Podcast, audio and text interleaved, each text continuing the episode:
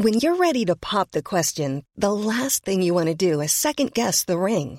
At Bluenile.com, you can design a one of a kind ring with the ease and convenience of shopping online. Choose your diamond and setting. When you find the one, you'll get it delivered right to your door. Go to Bluenile.com and use promo code LISTEN to get $50 off your purchase of $500 or more. That's code LISTEN at Bluenile.com for $50 off your purchase. Bluenile.com code LISTEN.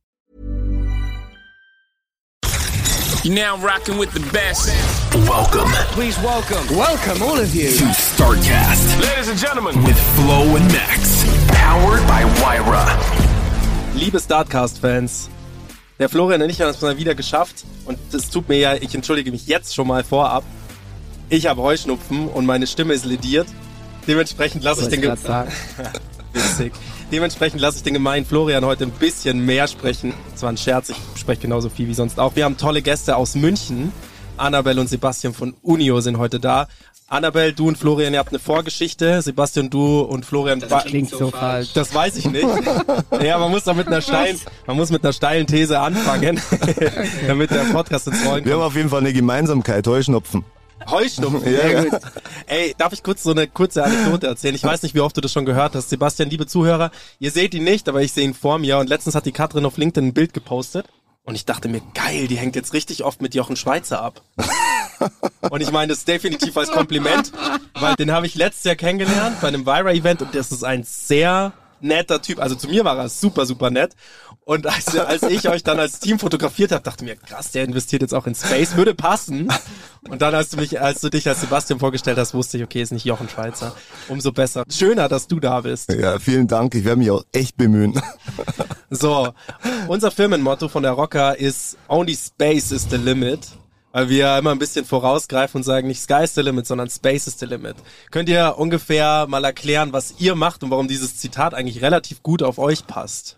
Also, wenn ich da mal kurz anfangen darf. Unser Motto ist We will rock the space. So passt eigentlich ganz gut dann zusammen. Und genau das haben wir auch vor. Wir planen eine Satellitenkonstellation ins All zu schießen, um Konnektivität überall auf der Welt anbieten zu können und haben uns da auf spezielle Bereiche fokussiert. Hauptbereich ist Automotive, um eben die Zukunft der Mobilität hier zu Fahren. Unterstützen, ja richtig, und die Zukunft der Mobilität wirklich neu zu gestalten. Wow. Ich stelle mir das relativ komplex vor. Nicht nur den Fakt, dass ihr irgendwas mit Satelliten macht und die ins All kommen, sondern auch das mit der Konnektivität. Wie groß ist denn euer Team? Darf ich das mal fragen? Natürlich, aktuell sind wir sieben interne Leute und mit unseren ganzen Freelancern und Consultants kommen wir sogar auf 14. Wow. Und bis zum Ende des Jahres werden wir sogar auf 15 intern sein. Also wir sind gerade stark am Wachsen, stark am Recruiten, Onboarden und freuen uns natürlich, dass unser Unio-Team so schnell wächst. Geil. Sucht ihr denn aktuell noch Leute? Also, dass man halt, wenn wir hier schon mal in unsere Zuhörer haben, falls sich da irgendwelche Stellen bei euch ergeben, sucht ihr da irgendwie aktuell? Absolut, absolut. Wir suchen beispielsweise jemanden für den Automotive-Bereich. Jemand, der wirklich viel Passion für den Automotive-Bereich mitbringt, der in die Zukunft denkt, die Zukunft der Mobilität mitgestalten möchte und auch eine Affinität da zum Space mitbringt, zur Konnektivität und den Möglichkeiten, die sich daraus ergeben. Also eigentlich auch einen sehr kreativen Mensch, weil es wird in 10, 15 Jahre Services geben, die sehen wir heute noch gar nicht oder nur ansatzweise. Also insofern ist da wirkliche Pionierarbeit auch zu leisten, um eben dieses autonome Fahren und das elektrifizierte Fahren zu unterstützen. Ganz kurz, da spricht jetzt unser CRO und ich würde gerne ein Wort für unseren CTO einlegen. Wir bilden dieses Jahr unser Tech Tiger Team. Tech Und- Tiger Team, das klingt ja schon mal sexy. Das klingt super sexy und die Stellen, die wir dort anbieten, sind auch super sexy. Drum hier ein Shoutout an alle Listener, die auch irgendwie sich in der technologischen Schiene befinden. Wir haben vier offene Tech-Stellen und bis zum Ende des Jahres werden auch noch weitere gepostet. Also schaut auf unserer Webseite vorbei und bewirbt euch. Unio.space Global. Global slash career. Ja, Career ist da ein kleiner, ein actually großer. Button. Der ist nicht zu übersehen, keine Sorge. Perfekt. Ja, Global dann haben wir das, uns. was wir normalerweise am Ende machen, jetzt schon mal abgefedert. Absolut. Ende Super. äh, kriegen Abgefedert. immer alle nochmal dürft ihr nochmal sagen, wenn ihr heiert. Aber jetzt gleich nochmal zu euch als Produkt. Warum so sehr automobilbezogen? Wo kommt das her? Was ist da die Idee dahinter? Das kommt jetzt nicht ganz von uns, die Idee. Konnektivität ist im aktuellen Stadium der Automobilität ein ganz wichtiges Thema. Die Autos haben immer mehr Software an Bord.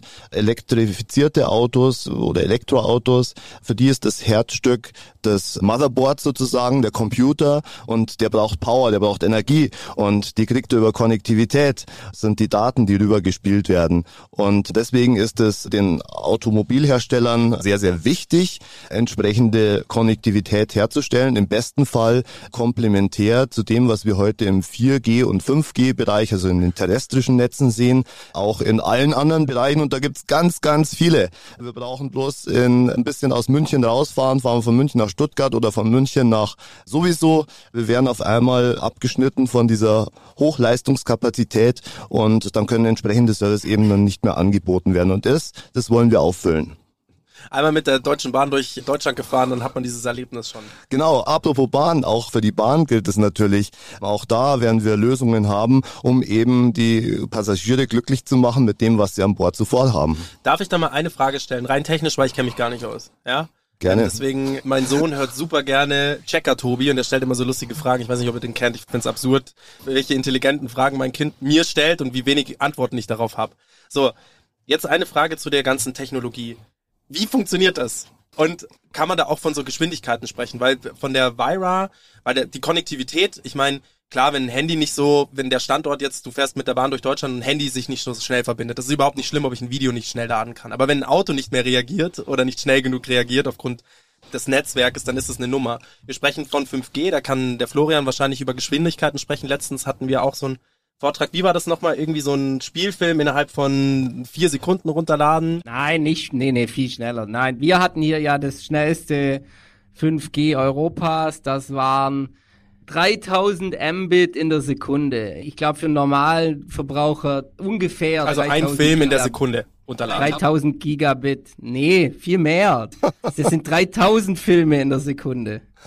Okay. Das ist viel dann auf jeden Fall ein Film in der Sekunde geht auf jeden Fall. Wie ist das bei euch, wenn man da von Geschwindigkeiten spricht? Also grundsätzlich werden die Satelliten so um die 1000 Kilometer Höhe sein. Das heißt, da gibt es natürlich eine Latenzzeit, aber die ist relativ kurz, weil die Signale gehen mit Lichtgeschwindigkeit rauf und runter. Mhm. Und so sind wir im Normalfall, im normalen Anwendungsfall vielleicht zwischen 10 und 15 Millisekunden. Mhm. Okay.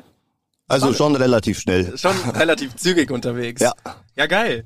Und wollt ihr mal noch so ein bisschen über den Herr, also den Ursprung von eurem Unternehmen sprechen, weil das ist jetzt ja nicht etwas, wir Deutschen, wir leben ja schon sehr im Hier und Jetzt und vor allem in der Vergangenheit. Das heißt, wir halten immer so an den Wurzeln fest und schauen gar nicht mal so arg in die Zukunft. Hat man während Corona gesehen, als man immer überlegt hat, wie man denn die Bildung digitalisiert hat glanzvoll funktioniert und glaube ich, haben wir mit als einer der schlechtesten Länder überhaupt abgeschnitten. Dementsprechend leben wir in einem Land, das der Technologie und dem Fortschritt natürlich zugewandt ist, aber trotzdem immer sehr an den Wurzeln hängen bleibt. Wie kommt es, dass ihr dann so ein Startup gründet, also sowas gegründet wird mit wir sprechen ja jetzt von keinem Case, der aktuell gebaut wird, sondern wir sprechen ja von einem Zukunftscase, korrekt? In drei Jahren, richtig. Wie kam das alles? Wollt ihr mal so die Ursprungsstory erzählen? Okay, Annabelle zeigt auf mich, also ich mach. ich setze dann später an. Ja. Genau, unbedingt. Also, die Ursprünge waren folgende. Die EU-Kommission hatte 2020 die Idee, zwei Studien zu vergeben, um eben eine so eine Konstellation, und zwar für Europa und auch für Regierungseinheiten zu gestalten. Und die ging an zwei große, bekannte europäische Satellitenhersteller und da gab es einen Aufschrei. Da gab es einen Aufschrei aus der Startup-Welt, aus der Welt der kleineren Unternehmen, der KMUs. Und da haben mehr als 100 ja, CEOs haben das gezeichnet und haben die EU-Kommission aufgefordert, hey, lasst uns da nicht raus. Wir wollen da mitmachen. Wir wollen auch unsere Vision einer europäischen Konstellation zeigen. Und das hat scheinbar Eindruck gemacht und im Anschluss hatte man dann nochmal die Möglichkeit, als Startups und SMEs sich zu bewerben, um eben eine solche Studie machen zu können. Und da haben zwei Konsortien gewonnen, ein französisches, ein deutsches und das deutsche Konsortium hieß Unio. Und da ist auch so ein kleiner Link jetzt von uns zur Telefonica, weil auch die Telefonica war in dem Unio-Konsortium beteiligt. Fraunhofer, Reflex Aerospace, ESA Aerospace, lauter bekannte Namen. Und die haben dann die Studie geschrieben und haben ihre Vision dieser Konnektivität in Europa aufgezeigt. Und dann fanden es drei der Konsortienmitglieder so spannend, nämlich Reflex Aerospace, ISAS Aerospace und Mynaric. Vielleicht nur ganz kurz zum Hintergrund. Reflex ist ein Satellitenbauer, ISA Aerospace ein Raketenbauer und Mynaric baut Terminals für Inter-Satellite Laserlinks. Also das heißt, dass die Satelliten über Laser miteinander kommunizieren können, sehr, sehr schnell kommunizieren können. Und die fanden das so sexy, das Thema, dass sie gesagt haben, hey, mit dem ganzen Outcome, mit dem ganzen, was wir jetzt in dieser Studie zusammengetragen haben und auch mit dem Marktausblick, den wir da gewonnen haben, lasst uns doch ein Joint Venture gründen, lasst uns das Thema realisieren. Und dann hat sich SES, e der weltweit größte Satellitenbetreiber, noch hinzugesellt. Und so entstand Unio mit gleichen Namen wie die Studie, nur als Company Unio Enterprise GmbH. Das ist die schöne Geschichte hinter Unio. Genau, und am 19. Juli, also fast genau vor einem Jahr, ging es dann zum Notar, wo unsere Shareholder sich dann zusammengeschlossen haben. Allerdings haben wir jetzt eh auch diskutiert, dass unser eigentliches Geburtsdatum der 1. Januar 2023 ist, weil dort auch wirklich das jetzige Management-Team eingestiegen ist und wir angefangen haben, wirklich operativ zu arbeiten und die Firma großzuziehen. Das ist ein super guter Link zu meinen Wer wie was Fragen in so einem Podcast. Wer wie was klingt gut.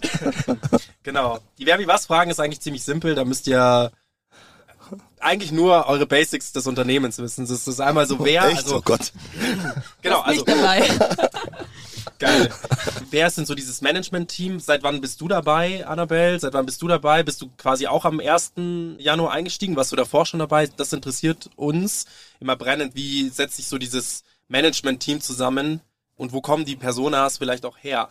Ich glaube, an der Stelle können wir unseren Founding Father auch erwähnen, Christian Lindner. Ich glaube auch bei der Weira ein sehr bekannter Name. Nee, sagt mir jetzt nichts. Ja? Okay. ich schicke dir nachher einen Link zu seinem LinkedIn. Nee, nee, nee. Nee, nee, nee, ich kenne ich kenn ihn, ich kenn ihn gut. Wer kennt ihn nicht? Ja, ja. Genau. Und der war letztes Jahr unser Interim-CEO und hat quasi versucht, High Potential Executive Team aufzubauen. Mhm. Und darüber ist dann auch hier mein Nachbar, der Sebastian, gekommen als CRO, als auch erster wirklich Angestellter dann bei Unio. Ja, also meine Reise hat eigentlich schon vor dem 1. Januar begonnen, weil nachdem wir uns einig waren, und also handelseinig im Sinne von, wir haben gesagt, wir arbeiten zusammen, hat eigentlich die Zusammenarbeit direkt begonnen. Also es war noch im Dezember und es ist eine unheimlich tolle Reise, auf die wir da gekommen sind. Und dann kam Katrin und kamen Katrin und Annabelle im März dazu und demnächst werden wir unseren dritten im Bunde, den CTO, dann begrüßen dürfen und dann sind wir vollzählig und können voll loslegen. Habe ich den schon kennengelernt, den CTO? Ja. Ja? Okay. ja, beim Shooting hast du ihn kennengelernt. Ach, stimmt, logisch. Aber der offizielle Start ist erst in zwei Wochen, darum keine weiteren Infos darüber. Ach so, ja, ich kenne sie, ihn nicht. Super. Nie gesehen. Ja, geil. Seid ihr happy? Super happy. Ja. Ja. Wo kamst du vorher her? Was hast du vorher gemacht? Warum Space jetzt? Und was war vorher dein Ursprung? Ah, ich ich habe eigentlich seit, nicht eigentlich, ich habe seit über 16 Jahren in der Space-Industrie gearbeitet, war zwölf Jahre bei SES e in verschiedenen kommerziellen Positionen tätig, bin dann zu Cleo Connect. Das ist auch eine, ein Startup damals gewesen, das eine Konstellation aufbauen wollte, habe die Company mit groß gemacht, dann gab es ein bisschen Hiccups mit Shareholdern, kann man alles nachlesen und habe dann ein eigenes Startup auch gehabt, das dasselbe ja, gemacht hat wie wir jetzt, ja, für die Erde, aber nur für den Mond. Klingt jetzt erstmal ein bisschen weit hergeholt, klingt aber verrückt. klingt verrückt, ist auch verrückt. Aber es ist so, dass in den nächsten zehn Jahren da wirklich ganz, ganz viel passieren wird. Da gibt es das NASA Artemis Programm und da gibt es ganz viele Missionen, die da hochgehen. Was braucht man, wenn man zum Mond will? Man muss hochkommen, also Transport. Ich muss äh, auf jeden Fall, wenn ich wichtig. beim Mond war, ein Selfie nach unten schicken. Ja, ja, ja, unbedingt. genau, deswegen Kommunikation. So. Genau, richtig. Und danach war ich bei Rivada Space Networks, habe da interimsmäßig den kommerziellen Bereich aufgebaut und dann kam Unio. Ja, ich, ich liebe es, muss ich wirklich und wir sagen. lieben ihn, ja. ja. Das, ist, das ist krass. Also ich glaube, Florian, wie siehst du das? Also wie siehst du quasi Satelliten und diese ganze Konnektivität in der Zukunft? Das ist natürlich schon spannend jetzt mit einem Telefonie-Background. Daher Ja, zu wäre jetzt meine, wäre auch meine nächste Frage gewesen, also umso schöner, dass du es wieder mal schaffst, mich da einzuklinken. also wir hatten jetzt Führungskräfte Offsite von der Telefonica O2 und ich glaube, ich kann schon sagen, dass wir beide Seiten schon sehen, ja. Also ich glaube, wir sehen die Kooperationsmöglichkeiten, aber wir sehen schon auch die Gefahr. Man muss sich nur mal vorstellen und vielleicht auch mal da interessant, wie ihr zwei dazu steht. Das trifft mir ein bisschen ab, aber ich glaube, das sind unsere Zuhörer nur, damit ihr es wisst, auch gewohnt und das glaube ich, wird auch gefordert. Man muss halt sehen, dass unser größter Konkurrent, der sich jetzt da formiert, schon Starlink ist und bisher ist es so alles okay, ne? Die Modems sind riesig und die Bitrate, also der Up- und Downstream und die Latency ist alles so mittelgeil. Aber bisher hatte unser größter Konkurrent in der, in dem Feld Starlink halt auch keine eigenen Raketen. Und plötzlich hat unser größter Konkurrent auch noch eigene Raketen im Angebot und es gibt da durchaus Leaks, die zeigen, dass sich SpaceX sich auch in die Contracts mit der NASA und so weiter eine Klausel hat reinverhandeln lassen, dass bei jedem Flug sie bestimmte Prozent an Payload mit eigenen Produkten umsonst bestücken dürfen. Und wie sich wohl jeder vorstellen kann, wird er ziemlich sicher Satelliten da reinladen. Und das ist die größte Rakete, die jemals gebaut wurde, mit dem höchsten Payload jemals. Das heißt, innerhalb der nächsten zehn Jahre wird er ein Satellitennetz spannen, von dem die Menschheit, das ist meine Meinung aus den Daten, die wir da so haben, von dem die Menschheit bisher einfach nur träumen kann. Und plötzlich kann alles andere folgen und wir sind uns vollkommen bewusst, oder ich bin mir vollkommen bewusst, ich kann nicht für die Company sprechen, dass das natürlich ein ganz andere Herangehen ist, als Masten aufzubauen auf der Erde, was wahnsinnig teuer ist und immer wieder neu verhandelt werden muss. Und du hast Lücken auf der Erde, wo es einfach nicht geht. Und dass uns das, ich sage immer, dass uns da jemand dann damit von vorne in den Arsch treten wird, das ist uns, glaube ich, oder mir und ein paar Kollegen schon bewusst. So blicke ich da drauf. Und das wäre auch, glaube ich, meine Anschlussfrage an die Kollegen von Unio gewesen. Ich glaube, das ist auch interessant einfach zu, für unsere Zuhörer. Wenn ihr euch einordnen müsst im Vergleich zu Starlink, wie würdet ihr das beschreiben? Hm. Ich denke, Starlink hat eine gewisse Architektur, weil Leo ist nicht gleich Leo, muss man ganz ehrlich dazu sagen. Starlink baut seine... Du musst Leo erklären. Du musst, glaube ich, für Okay, Entschuldigung, Entschuldigung. Leo steht für Low Earth Orbit und Low Earth Orbit geht von ungefähr 300 Kilometern bis 2000 Kilometern weit weg von der Erdoberfläche. Das heißt, das sind die Höhen, auf denen die Satellitenkonstellationen dann fliegen. Und der Elon Musk hat da eine Konstellation aufgebaut, die auf Konsumenten eigentlich getrimmt ist, also Internetzugang, ja.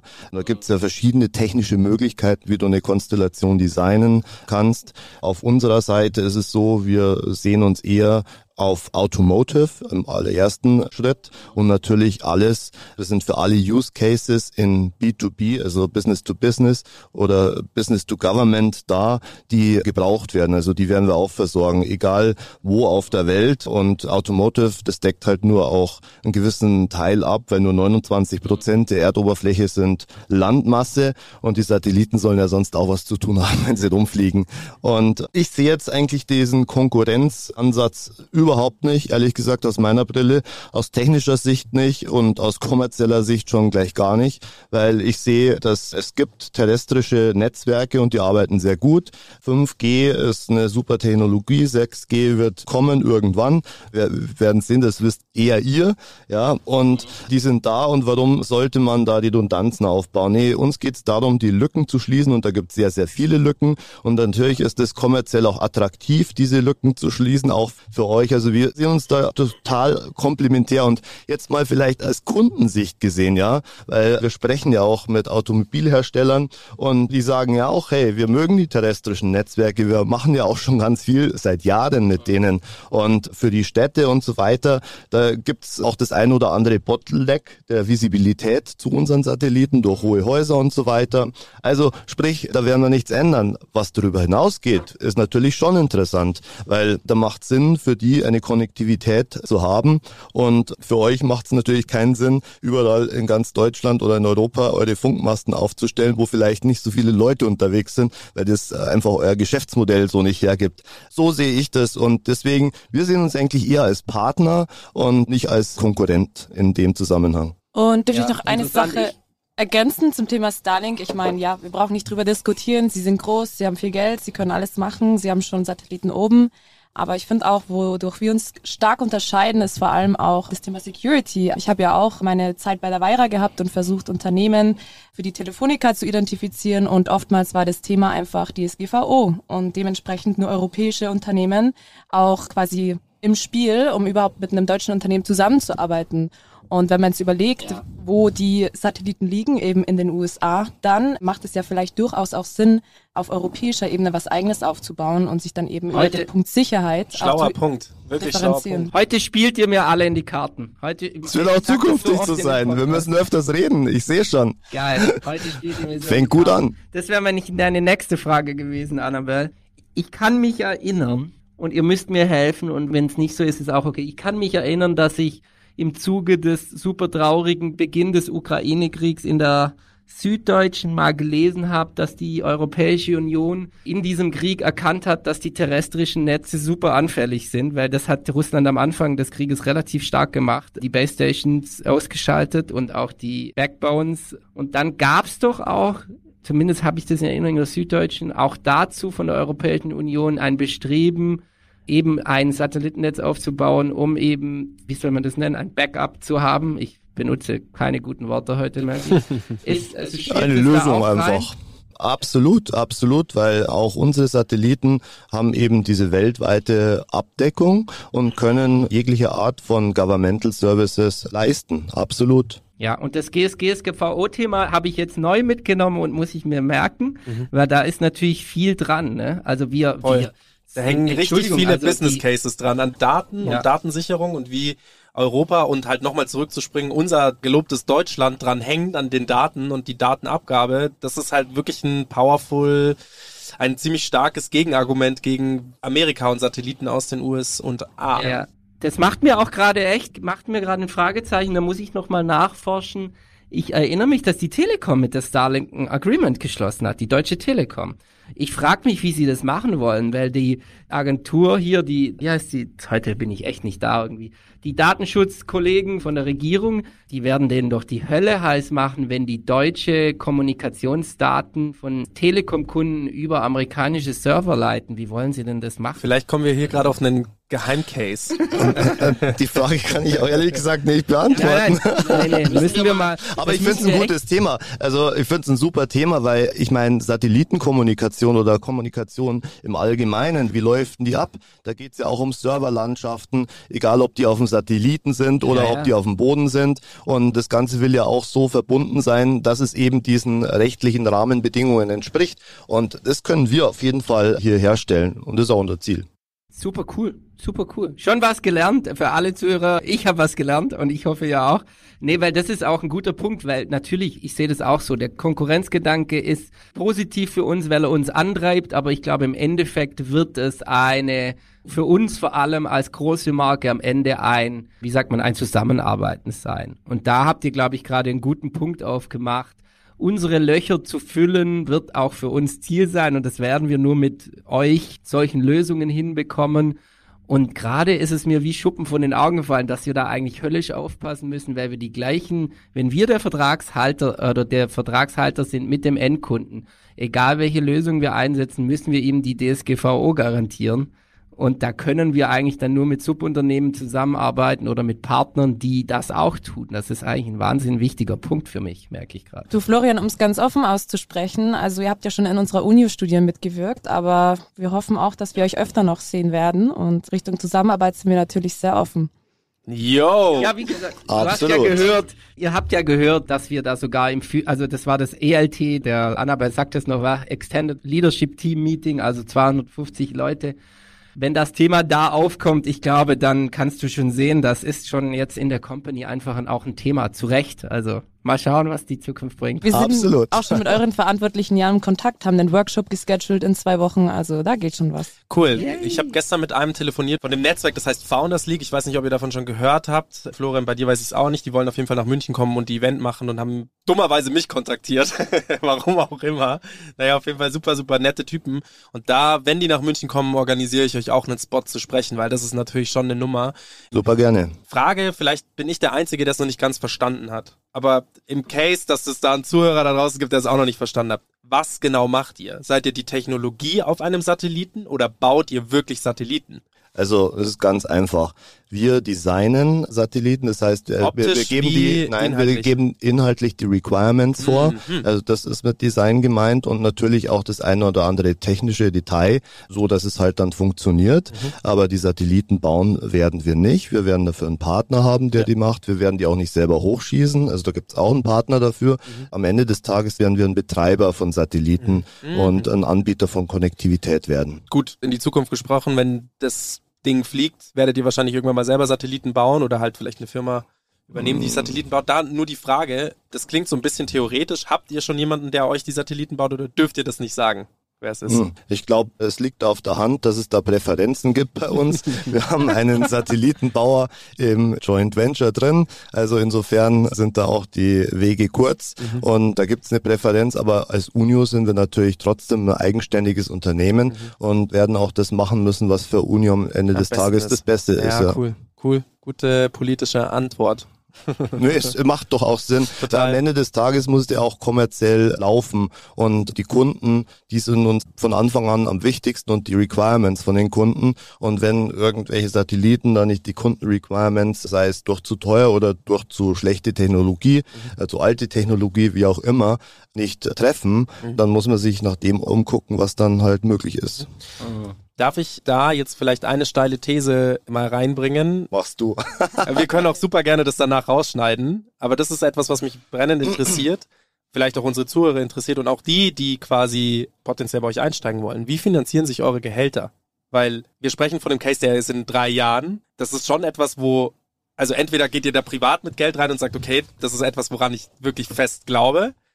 Oder irgendjemand anders glaubt an euch und dann ist es halt sehr visionär gedacht von denen und das finde ich halt interessant zu wissen, wie da auch eure Optionen in die Zukunft sind. Also bei wem klopft ihr an, wenn es um Geld geht oder wie macht ihr das insgesamt? Sorry, das waren jetzt mehrere Fragen, aber es interessiert mich brennend. Super berechtigte Fragen, super berechtigte Fragen. Also ich finde es auch ganz gut, woher du kommst mit dem Glauben, mit dem Glauben an die Vision, an das Projekt. Und da haben sich vier Companies zusammengetan, die wirklich auch eine, sage ich mal, starke Historie aus dem Space mitbringen, aus dem Business mitbringen und die, glaube ich, eine sehr gute Einschätzung abgeben können, wieso diese Kommunikation, Konnektivität in den nächsten fünf bis zehn Jahren sich entwickeln wird. Und wenn man insgesamt in die Landschaft schaut, in die Mitbewerberlandschaft, die wird ja auch nicht kleiner. Also es scheint schon was dran zu sein grundsätzlich. Also die Vision wird auf jeden Fall da, denke ich, absolut unterstützt. Und natürlich ist es auch bei uns so, wir sind ein Startup und ein Startup hat ein initiales Funding, über das ist ja, nee, nicht jedes Startup hat das. Also da sind Nee. wir, da sind wir eigentlich echt privilegiert, muss ich sagen, dass sich ja vier Companies zusammenkommen, hey, wir schmeißen hier Geld in den Topf und dann macht man was. Aber wie gesagt, ja, wie gesagt, es braucht dann noch mehrere Partner nach vorne raus und deswegen werben wir auch natürlich Geld ein, um eben unsere Vision Wirklichkeit werden zu lassen. Also ganz klassisch. Ihr habt die Investoren bringen das Geld, weil sie die Anteile mit einem Agio-Aufschlag kaufen. Ja, Genau. Und vielleicht Ja. auch noch ein bisschen, Max, seine Frage war ja auch ein bisschen größer, um da noch ein bisschen genauer drauf einzugehen. Es ist total berechtigt, weil es ist sehr viel Risiko dabei und unsere Gehälter finanzieren sich ja normalerweise entweder über Geldgeber oder Umsätze. Unsere Umsätze sind aber ein bisschen weit in der Zukunft und deswegen ist es eben auch eine Herausforderung zum aktuellen Zeitpunkt natürlich Risikokapital halt auch ranzukriegen. Unser Backup sind da wirklich unsere vier starken Shareholder, die schon im Boot sind, mit auch starkem strategischem Interesse. Und nach vorne hin natürlich, wie Sebastian auch schon meinte, weitere. Und es gibt wirklich schon eine große Landschaft an Space VCs, die dieses Risiko verstehen und Gelder locker machen, weil sie eben diese große Zukunft in der Industrie sehen. Und man kann sich auch gerne mal die Marktzahlen anschauen. Also die Vorhersagen sind ja wirklich, dass eine Trillion Dollar bis 2030 in dieser Branche liegen. Und wer diese Zahlen kennt, hat dann auch ein großes Interesse natürlich in diesen Sektor zu investieren. Und da sind wir auf jeden Fall stark dran. Wir können auch offen zugeben, unser Startup ist sehr kapitalintensiv, um die Satelliten auch wirklich ins Orbit zu bekommen. Und dieses Jahr sind wir sogar im Funding noch und auf der Suche nach 20 Millionen. Um eine Lanze für unseren Podcast zu brechen. Ich glaube, auf Blatt Papier kann man immer versuchen, sein Startup zu verkaufen. Was ihr zwei gerade macht, ist ja weit weg davon, es zu verkaufen, sondern einfach zu erklären, wenn man eure Stimmen hört und auch wie kompetent ihr beide spricht. Das sollten sich, also falls ihr Bock habt, das hat tatsächlich schon das ein oder andere Startup gemacht und kam dann auch zurück zu uns und hat gesagt, hey, wir nehmen euren Podcast mit in Gespräche oder halt vorab, dass man halt, wenn jemand sagt, hey, du sitzt vielleicht viel im Auto, hör dir mal unseren Podcast an, erklär mir ein bisschen, was wir machen, weil die Kompetenz der Personen im auditiven Medium einfach so viel stärker und besser rüberkommen als manchmal im geschriebenen Text, weil man eben auch nicht weiß, in welcher Mut befindet der sich oder die sich, währenddessen der oder die es gerade liest, ja. Deswegen Hut ab davor und auch auf meine steile These, der mit dem Weitblick und Visionär, das ist natürlich auch nicht einfach zu beantworten, aber die Welt hat schon immer in Zukunft investiert. Ja, in, egal ob es Fernsehtechnologie ist, egal ob es Raumfahrt war, egal ob es Automobil, egal was war. Und da auch mal ein kurzer Shoutout, solange Menschen investieren auch Geld in Kriege, ja. Und vielleicht sollte man ein bisschen aufhören, da rein zu investieren und in gemeinsam und in Konnektivität und in Satelliten, weil das ist wesentlich schlauer, um mal hier kurz ein Statement rauszuhauen. Florian, hast du noch Fragen? Wow, meine üblichen Fragen natürlich. ich glaube, es macht schon Sinn, noch mal kurz über das Produkt zu sprechen. Ja. Oder ist ja Service. Auch da interessanterweise erinnert ihr natürlich ganz klar auch an uns, ne? Weil wir bauen ja auch weder die Antennen selber noch die Endgeräte, sondern wir sagen, wie stellen wir uns als Netzbetreiber das Netz vor? Was für Anforderungen soll das erfüllen und kaufen es dann bei den großen Ericssons und Huaweis dieser Welt ein? Also da erinnert ihr mich schon auch, ja, ganz klassisch, nur halt nicht klassisch. Anderer Bereich. Operator. Ja. Das Produkt selber, kann man das sich dann so vorstellen, die Automobilhersteller, wenn wir bei eurem Beispiel bleiben, die sagen, hey, wollen wir nutzen? Die zahlen dann pro angeschlossenes Auto eine Fee. Ist das so das Geschäftsmodell? Und vielleicht dann für die Datenmenge oder ist es eine Flatrate? Da wollt ihr dann eben die großen Automobilhersteller draufbringen und sagen, okay, das ist unser Business. Natürlich auch anderes Tracking von irgendwelchen Gütern und so habt ihr ja selber vorher schon gesagt. Irgendwie eher auf dem B2B-Bereich. Aber ist das das Geschäftsmodell in die Zukunft gedacht? Erste Frage. Und die zweite, das war bei der Zusammenschluss eurer Investoren denen war dann klar, es soll ungefähr in die Richtung gehen oder gab es auch schon mal ein Pivot? Also habt ihr schon mal eure Geschäftsmodell oder Idee geändert? Das wären meine Fragen. Also fangen wir einfach mal mit der letzten Frage an. nee, gab es kein Pivot, weil ich denke, Space ist eine auch nach hinten gesehen eine relativ langfristige Geschichte und man sieht Geschäftsmodelle, die kommen und man sieht Entwicklungen. Also insofern war auch hier kein großer Änderungsbedarf da, weil man das eigentlich schon lange gesehen hat und auch lange nach vorne und hinten belegen kann. Das zweite ist auch eine sehr, sehr gute Frage. Wie schaut das Geschäftsmodell am Ende des Tages aus? Hängt natürlich auch viel vom Kunden ab. Und da gibt's echt viele Varianten und ich möchte jetzt hier nicht rumeiern oder so, verstehe mich hier nicht falsch. Aber wir checken gerade mit unseren potenziellen zukünftigen Kunden, wie dieses Konnektivitätslayer denn dann am Ende sich kommerzialisiert. Was aber ich noch gar nicht angesprochen habe. Und das ist eigentlich das, was uns besonders sexy macht. Wir werden noch also über die Konnektivität hinaus Services anbieten, die unsere Automotives bei ihrer Mission unterstützen. Also sprich unterstützen beim autonomen Fahren, bei der Implementierung neuer Services und neuer Geschäftsmodelle und zwar mit digitalen Services. Und das ist das zweite Layer sozusagen, das wir hier mit reinbringen. Und ich glaube, das ist auch ein sehr spannendes Layer. Durch unsere Satellitenkonstellation und das Setup dieser Konstellation haben wir die Möglichkeit, wirklich Zentimeter genau zu tracken, wo sich jemand befindet, wo sich ein Auto befindet. Und können darauf basierend als ein Beispiel komplett neue Routing-Services und Verkehrsoptimierungsservices anbieten.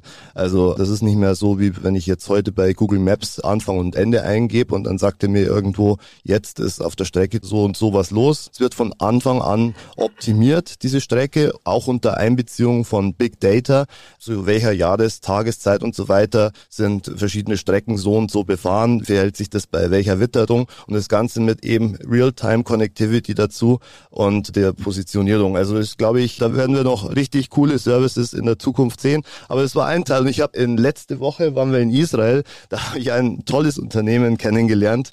Oder waren wir, sorry, wir waren ja beide. Und das war echt schön, gell? Auf jeden Fall haben wir ein junges Unternehmen kennengelernt und das, das fand ich auch cool, weil das hat einfach nochmal mit Ausrufezeichen gesagt, hey, es gibt Services, die gibt's einfach heute noch nicht. Die wird's aber in Zukunft geben. Und zwar machen die folgendes. Die haben auf Basis von künstlicher Intelligenz, zeigen die im Autodisplay, wenn du durch Straßen fährst, durch Städte fährst, was dort an dieser Straße besonders ist, welche Historie diese Straße hat, welche Dichter da vielleicht gewohnt haben und dann noch ein Gedicht dazu oder welche historischen Dinge da stattgefunden haben mit kleinen Videos dazu, Erklärvideos. Also eine komplett neue Erfahrung, wie ich meine Umgebung neu oder alt kennenlernen kann. Und das war schon echt spannend. Das, wie gesagt, das ist ein Beispiel dafür, für Dinge, die es einfach heute noch nicht gibt, aber die dadurch möglich werden, wenn du überall diese Konnektivität hast. Krass. Dürfte ich auch nochmal ganz kurz, Florian, ich fand das voll ganz spannend, wie du gesagt hast, die Parallelen eben zwischen einerseits Uni Enterprise, aber auch eben Telekommunikationsunternehmen hinsichtlich der Konnektivität des Angebots, aber auch der Services.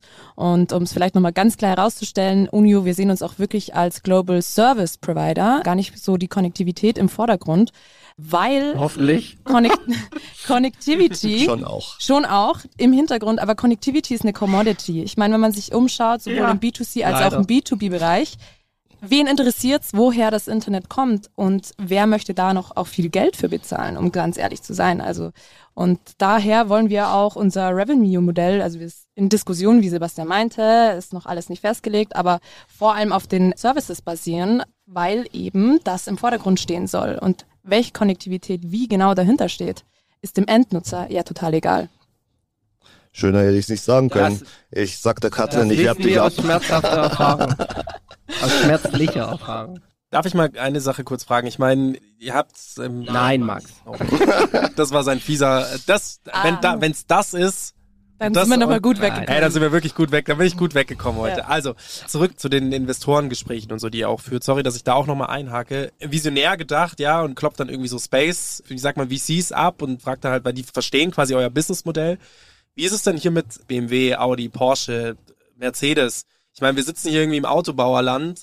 Denen könnt ihr diese Geschichte genau erzählen und das ist ja für die auch relevant. Auch ein Case in drei Jahren, weil ich denke mal, dass die da auch dran sind und da interessiert sind. Also, Ist absolut berechtigt und deswegen sprechen wir auch mit allen Beteiligten da. Cool. Ja, Genau, und macht also absolut Sinn. über Space VCs reden wir auch mit Automotive VCs. Die haben wir schon auch auf dem Schirm, eben Ja. auch wegen dem starken strategischen Interesse Ja, hier. ja, habt ihr da ja wahrscheinlich keine Präferenz, sondern einfach sagen, Ich denke, das muss halt passen, wie in jeder Partnerschaft.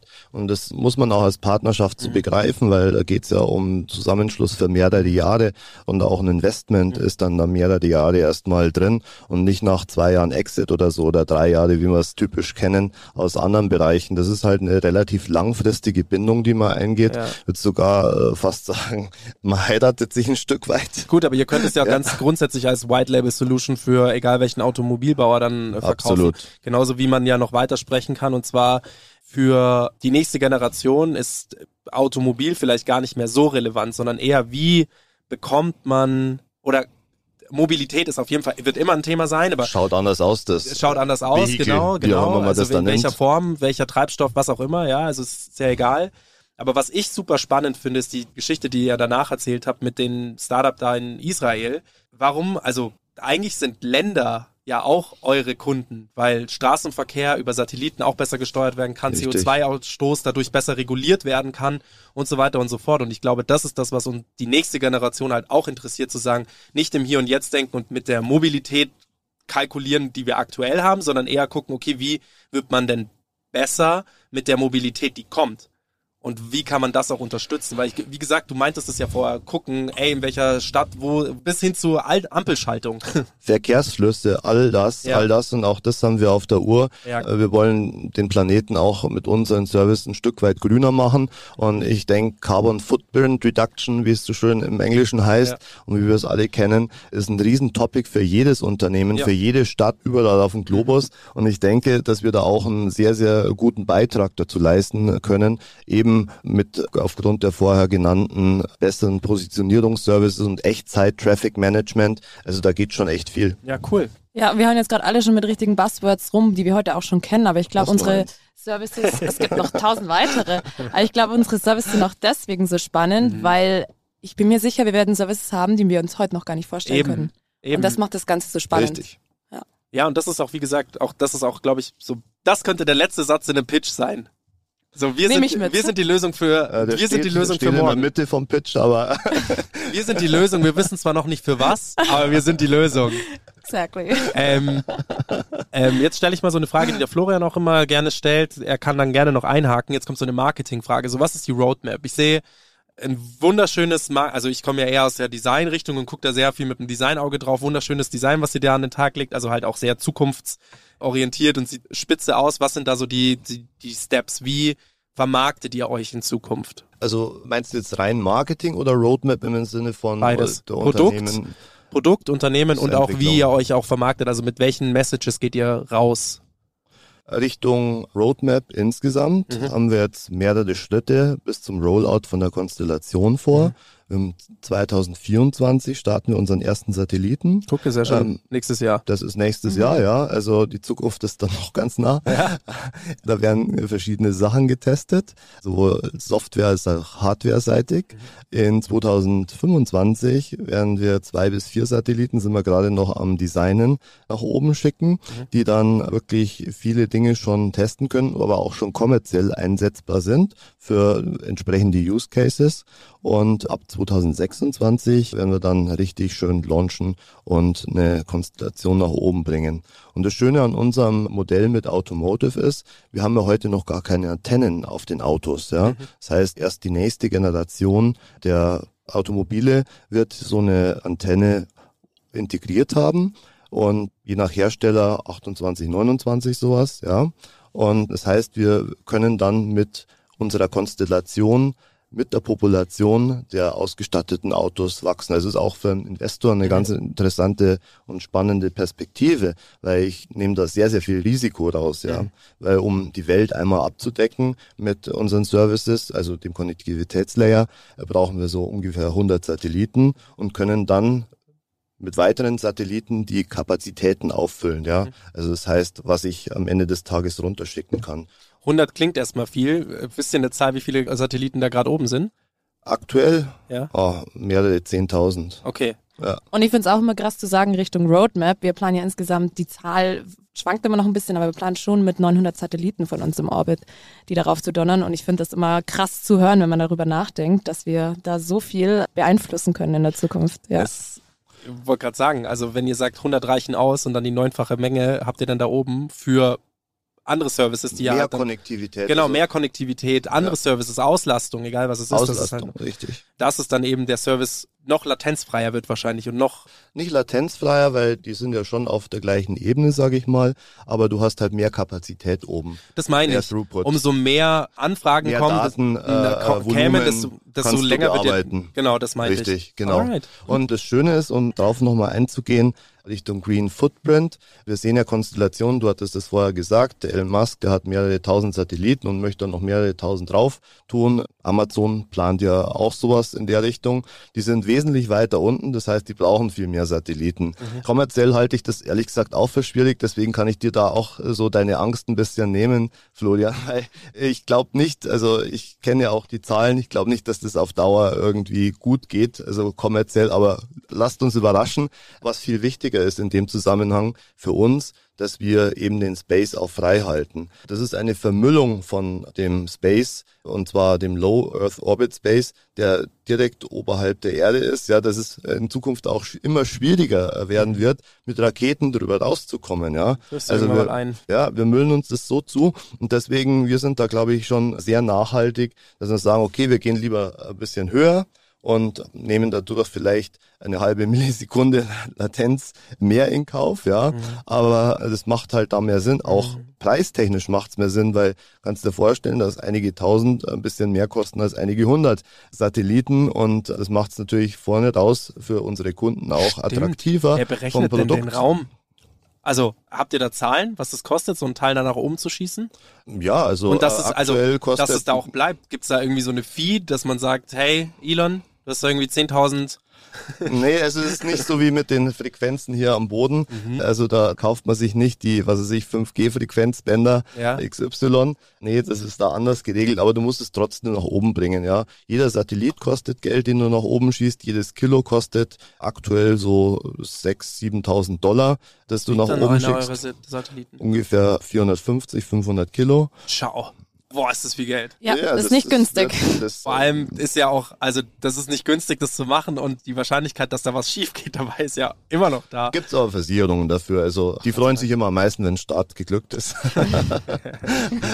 Super Geschäft. Ähm, Allianz, Ammersee, Starnberg. Super. Super. Nee, also insofern äh, nochmal darauf zurückzukommen, dieser grüne Ansatz ist uns da auch wichtig und Ja. auch eine schnelle Deorbiting-Zeit ist uns wichtig, dass wir eben diesen Raum hier frei halten und auch da sind wir mit einem interessanten Unternehmen hier aus dem Münchner Raum zugange, die da ein spezielles Segel erfunden haben, das praktisch die Orbiting-Zeit drastisch reduziert, also statt klassisch fünf bis 15 Jahre, jetzt sind sowieso nur noch fünf Jahre erlaubt, können wir in zweieinhalb bis eineinhalb Ach. Jahre die Satelliten deorbiten und, und runterbringen. Wahnsinn. Und dann, werden, dann verglühen sie in der Erdatmosphäre. Jetzt sind wir am Ende unseres Podcasts angekommen. Wenn ich richtig auf die Uhr schaue, haben wir noch circa fünf Minuten Zeit. Ja, ich würde gerne einen Funfact erzählen. Ich wollte dir gerade eine Frage stellen, aber gut, okay, Ja. hau den Funfact raus. Genau, also Space ist ja auch mittlerweile in allen möglichen Generationen auch ein richtiger Hype. Also die NASA wird gefeiert, hoffentlich bald auch die ESA. Und wir haben uns auch schon so ein bisschen überlegt, wie wir diesen Hype auch nutzen können. Und ich will darauf zurückkommen, dass du vorher gesagt hast, ein Selfie mit dem Mond. Genau, wir sind schon so ein bisschen am Überlegen und rumspinnen, sage ich jetzt mal, was wir denn mit unseren Satelliten machen könnten. Ja. Und wir überlegen, die dann auch irgendwie privat quasi so Nutzungsrechte zu kaufen mit einer Kamera am Satelliten, wo du dann immer dich quasi über dein Handy an den Satellit docken kannst und dann auf die Erde runterschauen. Und dann habe ich die Idee auch schon verbreitet und mit einem Partner darüber gesprochen. Und Tatsache gibt es Satellite Selfie Arms. Das heißt, du könntest dir wow. deinen Satelliten in irgendeiner Farbe anpinseln, deinen Namen da eingravieren und dann deinen Selfie-Arm ausfahren und von deinem Satelliten shit. unter Erde ein Selfie machen. Geil. Okay, also kann ich mit meinem Satelliten quasi FaceTimen und dann Ja, würdest du machen, oder? sofort. Ja. Also wenn wir den im Rockerblau anstreichen dürfen, Genau. unsere Signalfarben und dann mega, würde ich machen. Was kostet mich das? Tja, das ist nicht ganz so wir. günstig. Das besprechen wir später. Vielleicht über ein Partnership. Über oder so. Partner, ja, ich mache Fotos for free lifetime. Annabelle. Ja. du kommst aus einem relativ sicheren Hafen, Ja, der Telefonica. Für viele ja ein absoluter Traumarbeitgeber. Jetzt hast du dich entschlossen, wie war das nach deinem Studium oder ich habe es nicht ganz so auf dem Schirm gehabt, wie da deine quasi deine Anstellung war bei der Telefonica. Auf jeden Fall hast du dich dazu entschlossen, in ein Startup zu gehen. Von der Vira in ein Startup. Und wenn ich den Sebastian anschaue, der ist ein alter Space-Hase. Ja, der ist, der ist in dem Thema schon so visionär drin, der sagt, das kommt, ich weiß das. Was war dein Ursprung zu sagen, hey, ich hab da jetzt Bock drauf, nicht in ein klassisches Startup zu gehen, wie, weiß ich nicht, Flink, Gorillas, irgendwie so, wo du sagst, okay, die Lösung ist jetzt, sondern die Lösung ist morgen. Was hat dich dazu bewegt? ehrlicherweise eine Person. Und das ist unsere CEO, die Katrin. Mir war das gar nicht so bewusst. Ich hatte das ehrlicherweise gar nicht so auf den Schirm, den, Mhm. den Hype um Space. Und ich bin nach meinem Studium bei der Telefonica im sicheren Hafen gestrandet und war dann auch fest angestellt. Gar nicht mehr bei der Weira, sondern sogar im Konzern direkt. Ah, ja. Genau, also ich war wirklich im Konzernleben auch drin. Bei Weira erlebt man ja schon noch ein bisschen so diese Start-up-Vibes. Mhm. Darum war der Schritt dann nicht einfach, als Katrin mir geschrieben hatte, wo ich sogar eine Auszeit in Afrika gerade gemacht hat, ob ich denn nicht Bock auf diese krass geile neue Herausforderung habe.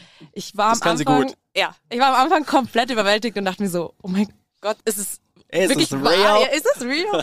Dann habe ich aber drüber nachgedacht und schon sobald ich meinem Umfeld davon erzählt habe, war ich so, wir bei Unio. Ich habe gar nicht mehr erzählt, wenn ich dort anfangen würde. Ich war geil. sofort mit der Vision, mit der Mission an Bord und dann dachte ich mir, okay, eigentlich, ich muss es machen. Es ist so geil. Und jetzt seitdem, seit März sind Katrin und ich dabei und wir lieben jede Sekunde. Es ist eine aufregende Journey und es macht auf jeden Fall Spaß, diese Industrie so mitzugestalten. Vor allem kann man jetzt ja auch an der Stelle erwähnen, als Frauen. Die Industrie weist so circa 25 Prozent weibliche Arbeiterinnen auf, aber da ist noch viel Luft nach oben und Katrin und ich sind super hyped, da Gamechanger zu sein, gemeinsam mit unserem wirklich sehr diversen Team. Und Seid ihr äh, wirklich, ja.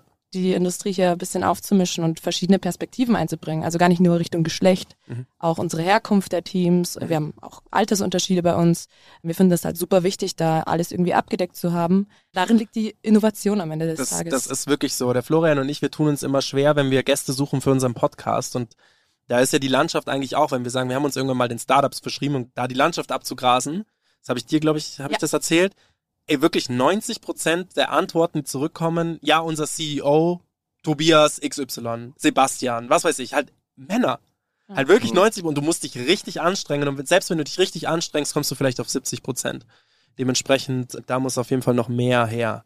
Wir sind dabei. Traut euch. In diesem Sinne, vielen Dank. Vielen, euch. vielen Dank, dass ihr da Ebenso. wart. Ihr seid, Spaß gemacht. ich würde mich brennend interessieren, wenn der erste Satellit dann da oben ist, dann kommt ihr nochmal. Ja, du kommst zur Launchparty als Fotograf, oder? So nämlich. Na, ich komme nicht mehr als Fotograf, ich komme als Gast, aber ich schicke jemanden von uns als Fotograf, Okay. damit ich das genießen kann. Ja, wir können uns ja ganz locker für in ein Jahr verabreden. Ja. Dann schauen wir mal, was alles passiert ist und dann können wir euch Dann noch können viel wir mehr auch über Geschäftsmodelle und Partnerschaften Geil. erzählen. Ey, ich bin richtig gespannt, ich verfolge euch und es war mir ein inneres Blumenpflücken, dass ihr Zeit hattet und schön, dass ihr da wart. Danke vielen, euch vielen auch. Dank. Danke. Danke. Ciao, ciao. Ciao. Thanks for listening to this episode of StartCast with Flo and Max. Powered by Wyra.